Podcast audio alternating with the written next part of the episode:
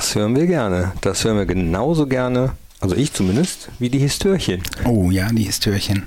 Und es ist wieder Histörchenzeit. Und zwar jetzt. Fohlen-Podcast. Histörchen.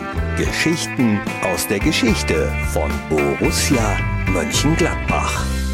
Hi und hallo, herzlich willkommen zum Fohlen-Podcast Histörchen. Es ist wieder soweit. Am 19. eines jeden Monats bekommen wir Geschichten aus der Geschichte von Borussia Mönchengladbach. Und die bekomme ich heute erzählt von einem unserer Pressesprecher, von Michael Lessenich. Hi. Hallo Knippi. Vielleicht äh, sagen wir noch ganz kurz, wir zeichnen das heute, zwei Tage bevor das Histörchen herauskommt, auf.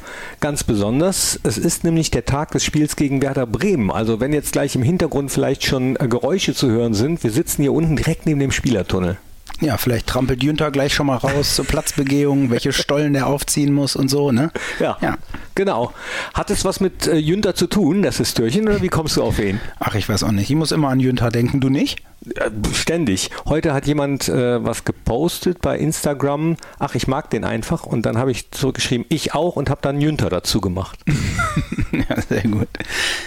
Nee, habe ich nicht. Äh, geht nicht um Jünter heute. Es geht ähm, beim Histörchen heute weniger um eine Geschichte, sondern um ein Exponat aus der Fohlenwelt. Oh, da gibt es ja einige. Äh, da, da, lässt du mich jetzt nicht raten, nehme Nein, ich an. Lass ich, lass ich nicht raten. Ich glaube, ich mache es kurz und schmerzlos. Es ist das größte, das schwerste und vielleicht das markanteste Exponat. DFB-Pokalnachbildung? Nein. Dann, ach, ach, so, ah, da, ah, dann, ach, wie doof von mir. Es ist äh, natürlich der Schuh von Lothar Matthäus. Nein, auch nicht der. Es ist natürlich die Anzeigetafel von Bökelberg. Genau die Anzeigetafel.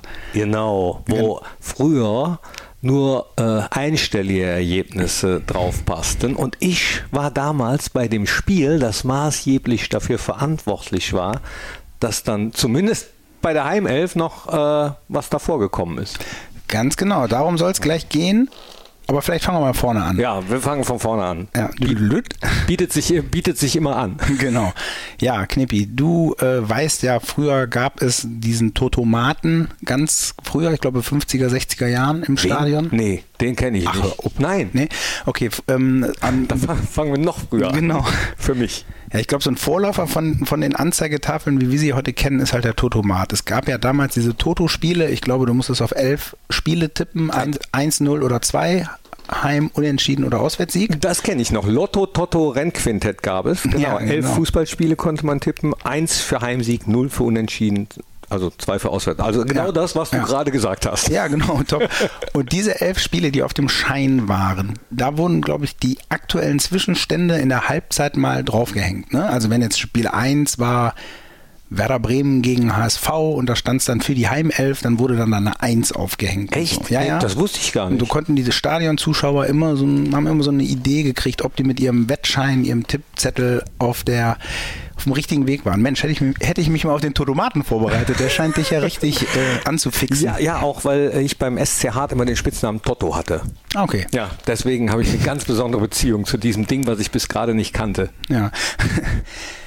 1974, Knippi, Allerdings bekamen wir die Anzeigetafel, die, glaube ich, das Bild des Bökelbergs so unglaublich geprägt hat. Oh ja. Ne? Diese, dieser Trümmer, dieses 10 Meter breite Ding, oben Stadtsparkasse drüber. Ja. Und du weißt ja, was, was stand drauf? Ja, Stadtsparkasse. Genau, und drunter stand ja nur Borussia Gäste. Ganz genau. Ja, so. Ja. Und dann die, die Zahl. Ich finde das irgendwie so metaphorisch für, den, für so ein Fußballspiel fand ich das immer cool weil diese Tafel ist riesengroß. Das stimmt. Und das, was eigentlich die Technik ist, das waren, im Moment, ich habe es äh, recherchiert, 112 Glühbirnchen bei Borussia und 112 Glühbirnchen für den Gast. Ja. So, und das waren irgendwie, jede, die beiden Felder waren gerade mal 60 Zentimeter hoch. Also man hätte die Anzeigetafel ja eigentlich auch etwas kleiner gestalten können, wenn das alles ist, was sie an, an Technik auswirft. Aber, und das wollte ich damit sagen, dieses Fußballspiel ist so groß und so komplex und es reduziert sich aber dann am Ende doch alles auf diese beiden Zahlen. Also diese Anzeigetafel ist sinnbildlich äh, das Symbol für den Fußball als solches. Ganz kann, genau. Also ja, doch, kann, ja. Ich, kann ich sogar wirklich total nachvollziehen eigentlich. Ja, ja also 74 im Sommer, also nach der WM, ähm, hat Borussia dieses ähm, Teil von der Stadtsparkasse gesponsert bekommen und ähm, wurde dann in einem Testspiel gegen den FC Chelsea quasi erstmals eingeschaltet. Okay. Wusste ich auch nicht. Nee, und das erste Tor quasi, das hat äh, ein Spieler von Chelsea geschossen, das erste Mal, also dass diese Anzeigetafel in, in Wallung oder in Bewegungen ging. Oh nein, war ja. bei den Gästen auch noch? Ja, Chris Garland. Das Spiel haben wir 0 zu 1 verloren. Oh nein, ja. äh, im ersten ja. Spiel, in dem die Anzeigetafel stand, das haben wir noch nicht mal getroffen, in den 70ern, wo wir so viele Tore gemacht haben. Ja, gut, Chelsea ist natürlich auch damals schon wahrscheinlich kein so schlechter Gegner gewesen. Denke ich mal, denke ich mal. Aber jetzt, Knippi, kommt ein, eine Quizfrage für dich. Oh Gott. Wer hat denn das erste Borussia-Tor? Und die Antwort ist nicht so schwer äh, geschossen seit Anzeigetafel. Jupp Heynckes. Ja, natürlich.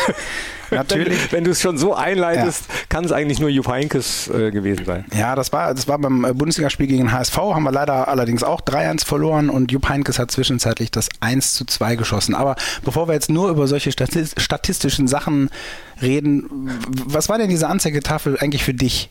Ja, für mich war die wirklich das Symbol schlechthin für Borussia, Borussia, Gäste, äh, dass man nicht die, die Torschützen darauf sehen konnte. Sowas wurde ja erst viel, viel später eingeführt oder wenn man mal Auswärtsspiele hatte oder, oder Heimspiele im Düsseldorfer Rheinstadion, wenn man ausweichen musste, dann äh, das 12-0 gegen Dortmund zum Beispiel, habe ich noch so die Anzeigetafel vor Augen, wo dann die Torschützen auch wirklich zu sehen waren. Das ja. gab es nicht auf dem Bückel. Aber war auch gar nicht so wichtig. Borussia war das Wichtige. Ne? Stimmt. Auch da war Borussia wichtig, wie viele Tore wir gemacht haben. Und wie gesagt, ich war halt bei diesem äh, 10 zu 0 gegen Eintracht Braunschweig dabei.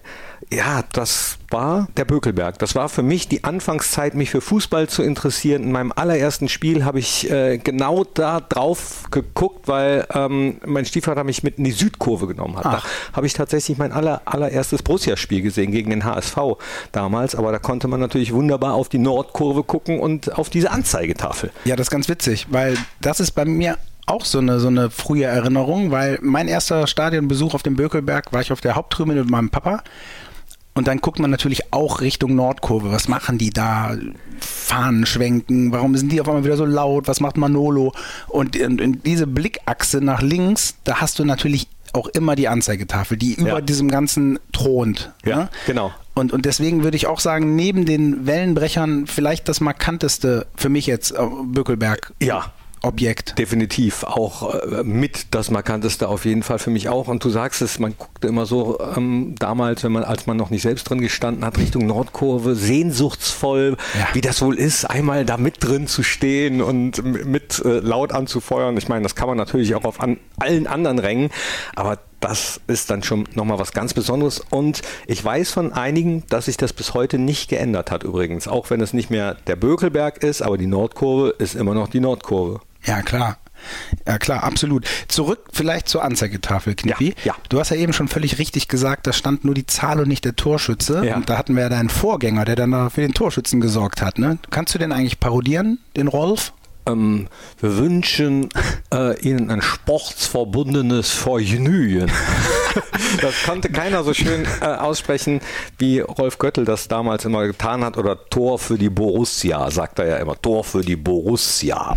Ich habe bis heute weiß ich nicht, warum er die Vornamen der Torschützen nie gesagt hat. Ich habe ihn das schon mal in einem Fohlen-Echo-Interview äh, gefragt währenddessen. Immer wieder versuche ich herauszufinden, warum er die nicht äh, gesagt hat. Er hat ja wirklich dann immer nur, das markanteste ist wahrscheinlich Mill, ne? Frank Mill. Er hat nie gesagt Frank Mill, sondern wirklich immer nur Mill. Und äh, verrät mir aber nicht, warum er das Frank nicht gesagt hat. Oder das Uwe bei Uwe Rahn oder Jupp bei Jupp Heinkes. Keine Ahnung. Er hat immer nur die Nachnamen gesagt. Und immer wenn ich ihn frage, ich lasse ja nicht locker, Rolf, warum hasse denn nie die Vornamen gesagt? Kommt immer noch, nee, habe ich nicht. nee, nee, habe ich nicht gesagt. aber er sagt mir nicht warum. Ah, schön.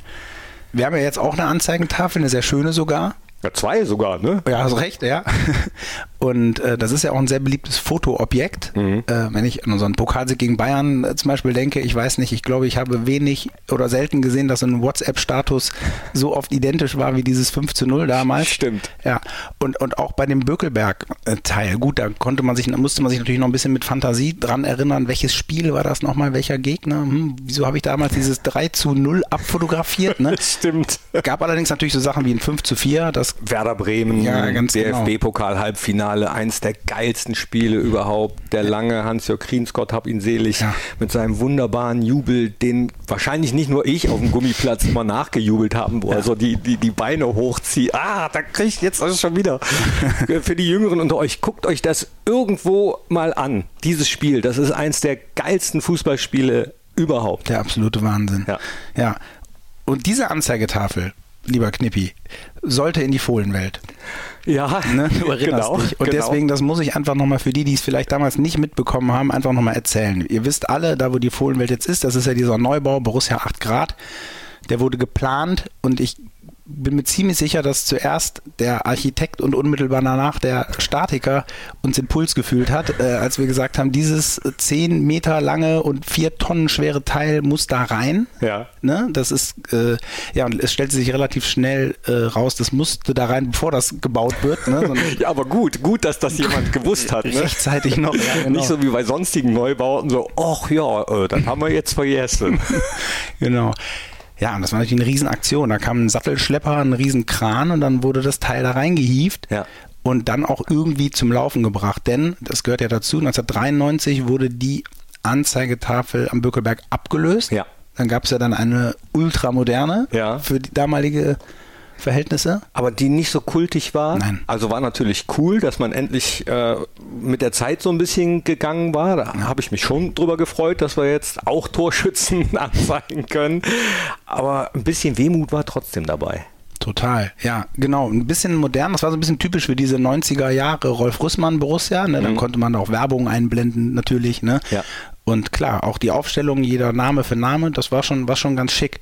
Die alte Tafel ist dann ja ein bisschen in Altersruhestand gegangen. Ja. Zuerst im, beim Reiter SV ja. und dann im Grenzlandstadion. Ja. ja, und dann, wie gesagt, seit 2017 ist sie dann in die Fohlenwelt rein und seit 2019 ähm, kann man sie im Raum Torfabrik, besser geht's nicht, im Raum Torfabrik bestaunen. Ja, super. Also äh, macht auch immer noch Spaß, ehrlich gesagt. Wenn ich an dem Ding vorbeigehe, kommen immer gute Erinnerungen hoch. Ja, ich behaupte auch, dass da jeder irgendwie seine persönliche Erinnerung hat. Ob es jetzt der erste Stadionbesuch ist, ob es das Pokal-Halbfinale gegen Leverkusen ist oder damals mit Uwe Kamms, irgendwas wird da jeder mit verbinden. Ähm, deswegen jetzt doch vielleicht nochmal Statistik. Also dieses Stadion hat 300, ach dieses Stadion, diese Anzeigetafel hat 384 Pflichtspiele gesehen, insgesamt 1298 Tore angezeigt. Boah. Mhm. Und äh, ja, nur in Anführungszeichen 35 Europapokalspiele. Das ist eine andere Geschichte, wissen wir alle. Die fanden meistens in, in anderen Städten statt, äh, ja. aus Kapazitätsgründen. Aber ansonsten ist sie ein unglaublich wertvolles Exponat, meiner Meinung nach das schönste und besonderste. Und kennst du irgendjemanden, der noch nicht in der Fohlenwelt war? Ich kenne einige, ja, also den ich auch immer wieder ans Herz lege, geht bitte in die Fohlenwelt, geht ja. in Brussias interaktives Vereinsmuseum und ich habe noch keinen oder keine gesehen, denen ich das empfohlen habe, die das bereut haben. Die sagen alle, das habe ich mir nicht so cool vorgestellt. Da auch vielleicht nochmal die Brücke zu diesem, zu dieser Anzeigetafel. Man kommt halt rein, schaut sich auf der linken, jeweils auf der linken Wand gibt es ja eine Chronologie des Vereins, auf den rechten Wänden gibt es Themen, verschiedene Themen und es gibt halt Räume. Und der erste große Raum ist halt der Raum Torfabrik, ne, so wie Borussia genannt wurde in den 60er, 70ern vor allen Dingen. Und da gibt es halt Säulen da mit, mit, mit Porträts von Herbert Laum, Jupp Heynckes, Raphael, Hans-Jörg Kriens. Also das ist schon unglaublich emotional. Und dann hinten sieht man halt diese leuchtende Anzeigetafel, beziehungsweise es leuchtet vor allen Dingen wirklich nur diese beiden süßen kleinen Zahlen. Ja, genau. Genau. Ich weiß gar nicht, habe ich es eben ausgeführt, das war das 10-0 gegen Eintracht Braunschweig, ne? Genau. Das äh, mit maßgeblich dafür verantwortlich war, dass dann eben vor die Borussia äh, noch ein paar Lämpchen, äh, nicht vor die Borussia, vor die Null, die unter Borussia stand, ist dann noch äh, ein Feld gesetzt worden, wo man dann zumindest, ich weiß gar nicht, konnte man nur eine 1 vorsetzen? Wahrscheinlich ja, ja ne? Ja. also, da hat wahrscheinlich selbst der größte Optimist äh, sehr realistisch gedacht und gesagt, naja, und, äh, 20 zu irgendwas wird es wahrscheinlich in der Bundesliga nicht geben. Wird es wahrscheinlich nicht geben, nee, genau. Und die, dieses Spiel, von dem du erzählt hast, gegen Braunschweig das 10 zu 0, es war ja damals dann leider viel das zehnte Tor und dann musste die Anzeigetafel ja auf 0-0 umspringen. Auf 0-0 umspringen, genau. Und wie du sagtest, es wurde umgebaut und ja, natürlich war es so, dass nie wieder danach wir zweistellig gewonnen haben. Ja, aber es gibt ja diesen Spruch, besser haben als brauchen. Genau, wir hätten gekonnt. Genau. Ja.